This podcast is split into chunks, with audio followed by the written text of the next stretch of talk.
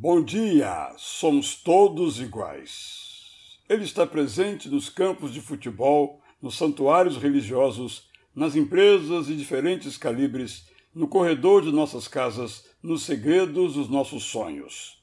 Ele não chegou sozinho a esses lugares. Nossos pés o conduziram. Como latejava dentro de nós, ele se manifestou quando experimentamos alguma contrariedade aos nossos desejos vislumbramos alguma perda para as nossas causas, sentimos alguma ameaça a uma certeza, percebemos alguma forma de harmonia que abominamos. Quando se mostra, ele revela o que há de pior no ser humano. Quando grita, suas palavras cruéis visam aniquilar o outro, a quem recusa beleza e grandeza. Mesmo quando por educação se mostra sutil, quer diminuir o outro como se fosse menor, como se não pudesse pertencer ao seu mundo.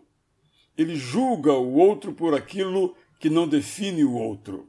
Ele escolhe negar a dignidade do outro, porque não suporta o óbvio fato que está diante de alguém que lhe é igual. Na verdade, inferior é quem vê o outro como inferior por causa da cor de sua pele.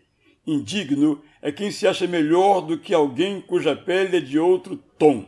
Escravo é quem, equilibrando-se no pântano, imagina que cavalga nas alturas. É desprezível quem, assentado sobre os excrementos do seu ódio, proclama uma pureza que fede insuportavelmente. Quem luta para eliminar os sentimentos horrorosos que aprendeu pode ser ajudado. Quem mantém disfarçada ou grosseiramente sua ilusória superioridade deve ser denunciado, julgado e alijado da convivência humana. Não podemos tolerar o racismo.